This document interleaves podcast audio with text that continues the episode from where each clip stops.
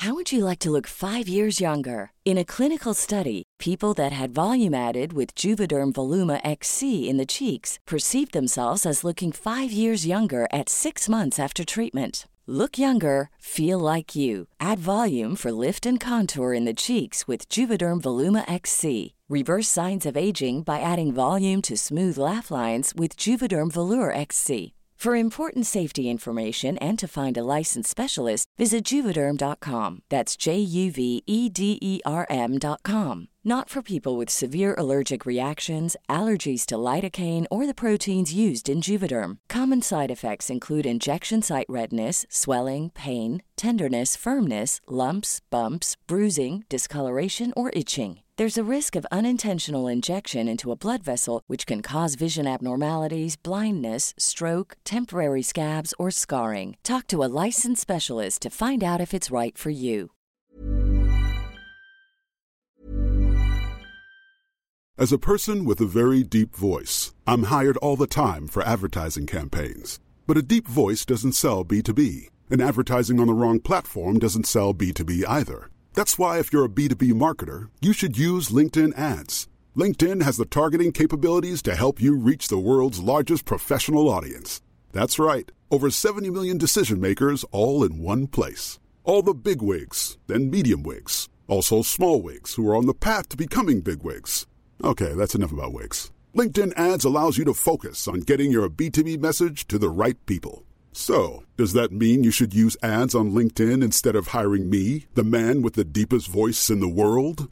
Yes. Yes, it does. Get started today and see why LinkedIn is the place to be to be. We'll even give you a $100 credit on your next campaign. Go to linkedin.com slash results to claim your credit. That's linkedin.com slash results. Terms and conditions apply. Hey, I'm Ryan Reynolds. Recently, I asked Mint Mobile's legal team if big wireless companies are allowed to raise prices due to inflation. They said yes. And then when I asked if raising prices technically violates those onerous two year contracts, they said, What the f are you talking about, you insane Hollywood ass? So to recap, we're cutting the price of Mint Unlimited from $30 a month to just $15 a month. Give it a try at mintmobile.com slash switch. $45 upfront for three months plus taxes and fees. Promo for new customers for limited time. Unlimited more than 40 gigabytes per month. Slows. Full terms at mintmobile.com.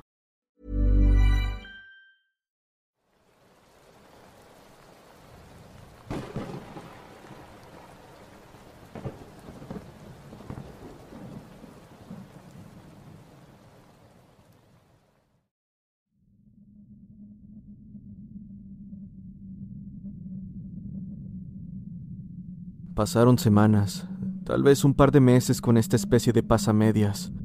Y digo a medias porque aún ocurrían eventos sin explicación cuando decidí abordar el tema con mi madre.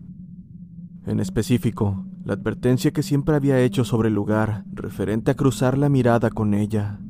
Sin embargo, no obtuve una respuesta en concreto, pues me comentó que aquello era algo que había escuchado de mis abuelos cuando comencé a ir a la primaria. Mis abuelos son personas apegadas a la religión y un tanto supersticiosas en cuanto a temas paranormales. Sabía que con ellos definitivamente obtendría respuesta y tal vez alguna pista sobre cómo lidiar con esto, por lo que la noticia de su pronta visita me cayó como anillo al dedo.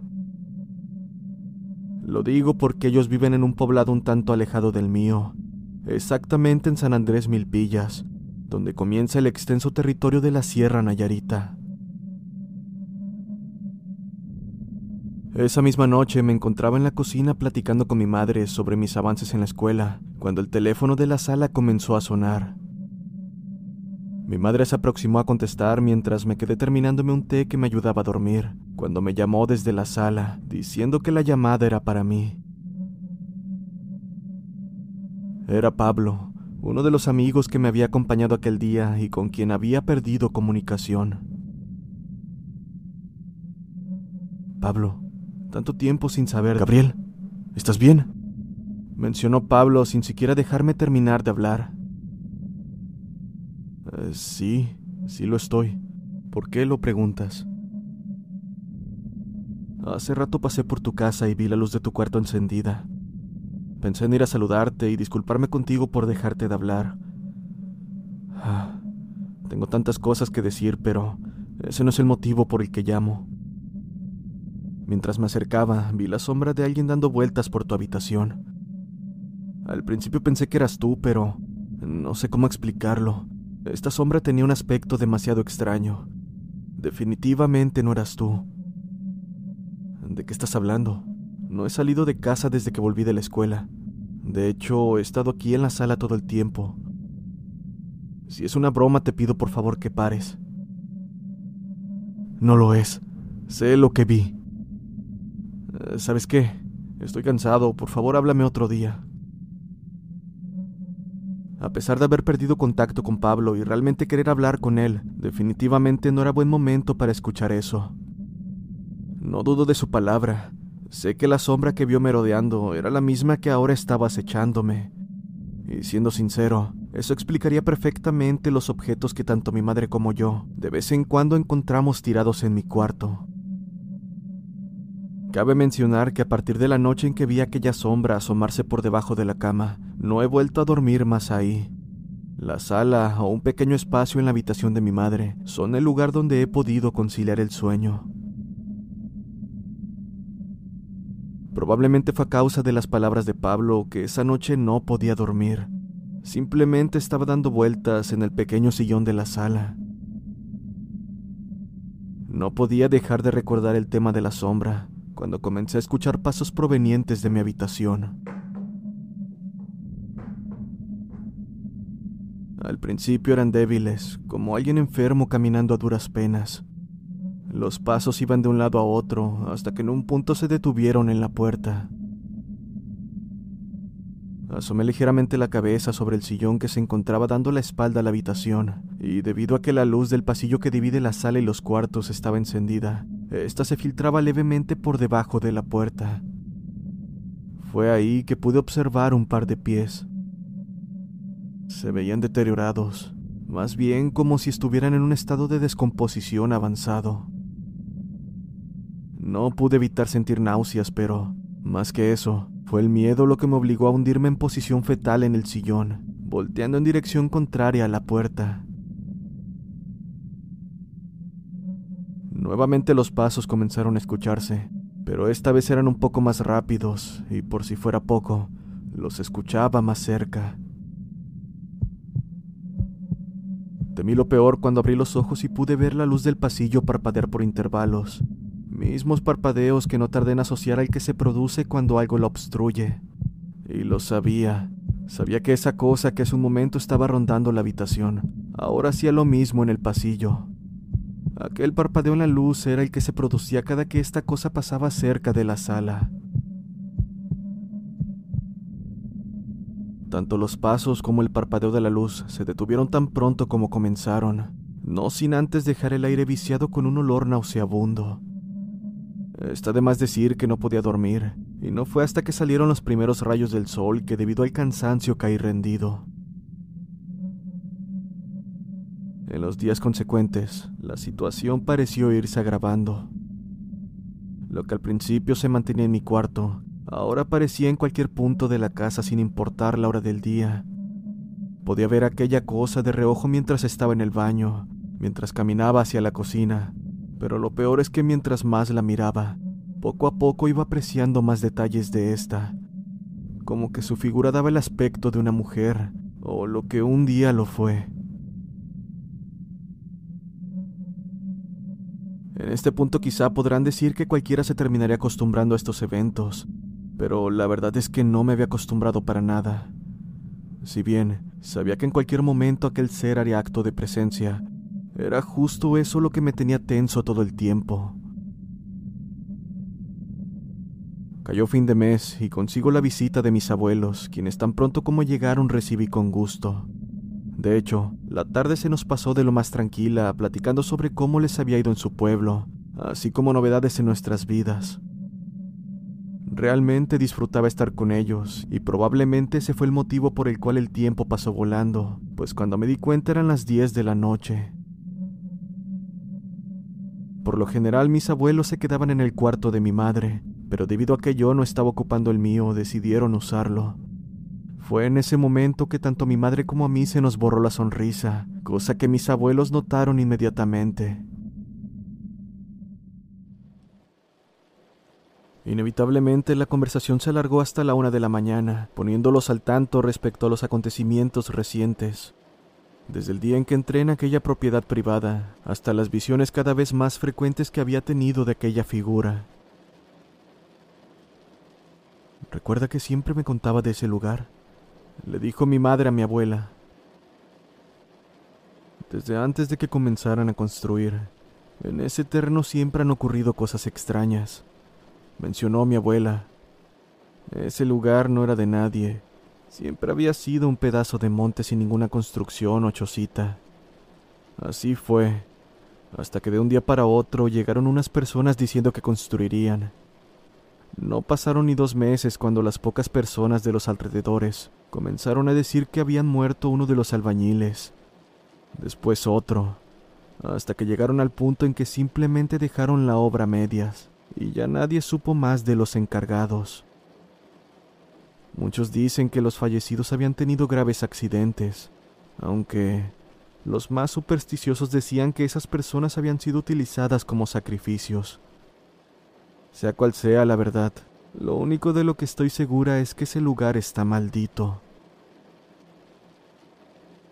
No estoy seguro de qué es, pero su hijo se trajo algo consigo, algo muy peligroso. Recordé las palabras que el padre Arturo mencionó a mi madre. Ya se podrán imaginar cómo estaba en ese momento. No pude evitar temblar debido al miedo de escuchar aquello. Si me lo hubiesen contado antes, simplemente lo habría tomado como una historia más de mi abuela, pero sabía que no era así. El sonido del teléfono de la sala me hizo pegar un brinco del asiento. Después de colgar, mi madre se aproximó a mi abuelo de lo más nerviosa, diciendo que una de las vecinas había visto una persona en el techo, como intentando meterse en la casa. Acto seguido, y como si aquello hubiera esperado a que tomaran esa llamada, el sonido de pasos provenientes del techo comenzó a hacerse presente. Eran pesados, e iban de un lugar a otro en círculos. Era el mismo patrón que había escuchado tanto en mi cuarto como en el pasillo. Mi abuelo se levantó inmediatamente de su lugar para salir al patio, pero mi abuela lo detuvo diciéndole que incluso teniendo un arma, no podría hacerle frente a lo que estaba afuera. En su lugar, nos pidió a todos que formáramos un círculo y cerráramos los ojos. Al hacerlo, comenzó a rezar en un idioma que no había escuchado antes, el cual ahora sé que era latín, pero del rezo no tengo la menor idea. El sonido del techo se incrementaba conforme la voz de mi abuela se alzaba, al punto de que este era más bien como si alguien estuviera golpeando el techo con un marro. Aquello definitivamente dejó de ser el sonido de pasos, a pesar de que el patrón se mantenía. La luz se fue junto con el sonido en el techo en el momento que mi abuela dejó de rezar, quedándonos así por aproximadamente diez segundos de completo silencio y probablemente fue debido a eso que de forma automática abrí los ojos. Cuando volvió, me encontraba viendo hacia el frente en dirección a mi abuela, donde al lado de ella pude ver por una fracción de segundos antes de que la oscuridad fuera ahogada un par de pies delgados y carcomidos asomándose desde el techo. Era como si estuvieran suspendidos en el aire. Fue solo un instante, pero aquello fue suficiente para hacerme gritar mientras caía sentado al suelo. Con la mano temblorosa y mi voz entrecortada, le dije a todos lo que acababa de ver, y a pesar de que ellos tenían los ojos cerrados en ese momento me creyeron. Mi abuela me dijo que no me preocupara y que por el momento me quedara a dormir con mi madre, a quien le dijo firmemente que no debía dejarme solo por ningún motivo esa noche, que la mañana siguiente iríamos con un conocido que podría ayudarme. Acto seguido puso un escapulario alrededor de mi cuello pidiéndome que siempre lo trajera conmigo. Ahí terminó la noche.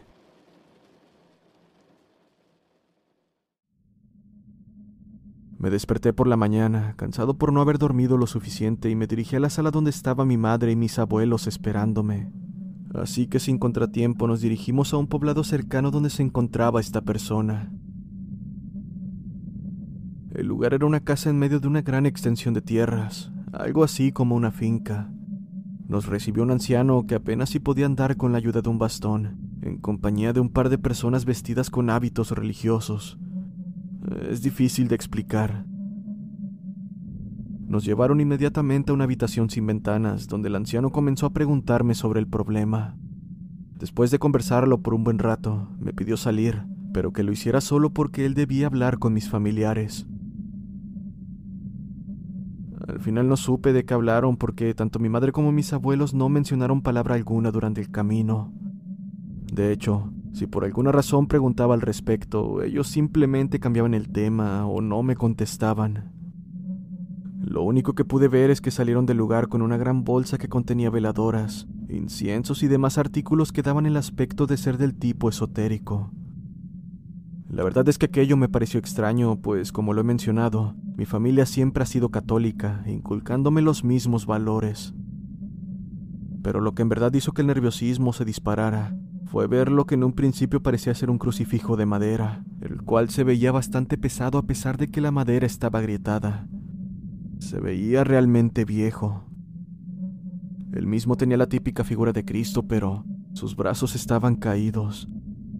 No como si se hubiesen caído por el peso del tiempo, sino más bien como si así hubiera sido siempre. No estoy seguro si mi familia trajo aquel crucifijo para que me sintiera seguro, pero la verdad es que incomodidad era lo único que podía sentir. Había algo en él que disparó mi sentido de alerta, de alguna u otra manera no quería tenerlo cerca. En algún punto del viaje nos quedamos en completo silencio. El ruido de las llantas sobre el camino de terracería era lo único que podíamos escuchar. Así que sin más que hacer y con poco menos de media hora de camino por delante, dirigí la mirada hacia la ventana para apreciar el atardecer que ya estaba por finalizar.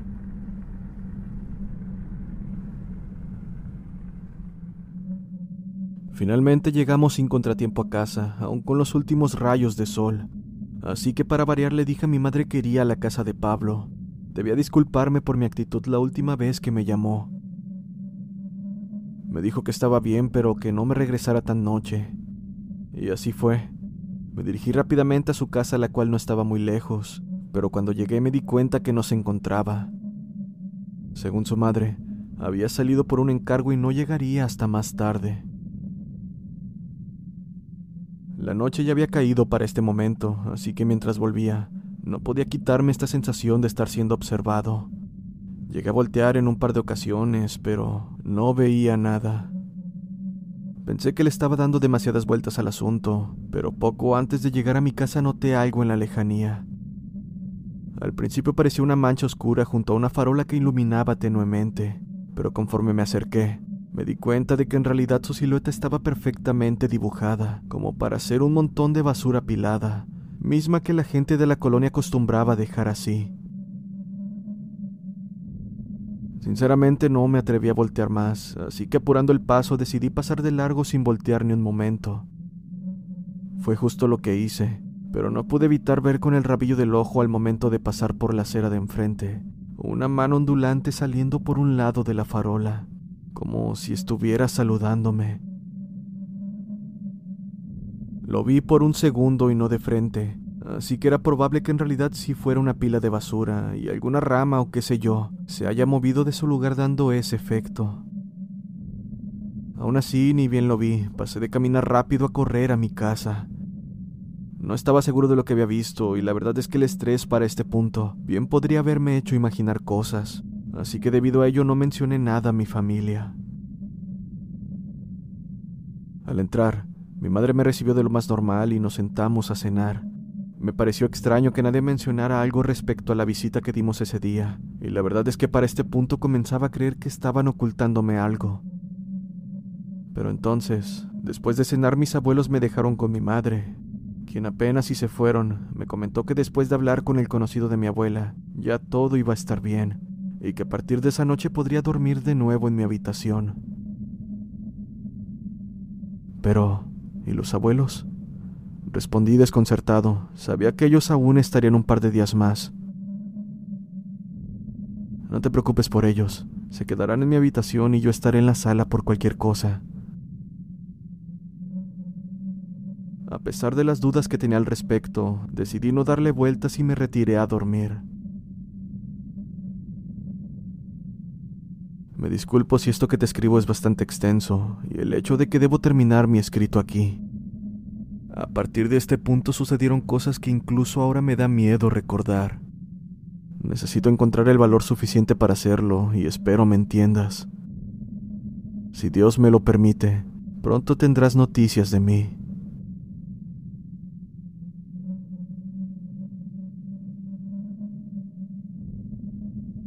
Recuerden que si tienen una historia que quieran que cuente, me la pueden hacer llegar al correo oficial del canal. También pueden contar su relato en la página de Facebook. Recuerden seguir al canal en todas las redes sociales que se encuentran en la descripción. No olviden dar like y si no están suscritos los invito a hacerlo, ya que esto me ayuda a continuar con más y mejores relatos. Nos vemos en el siguiente video.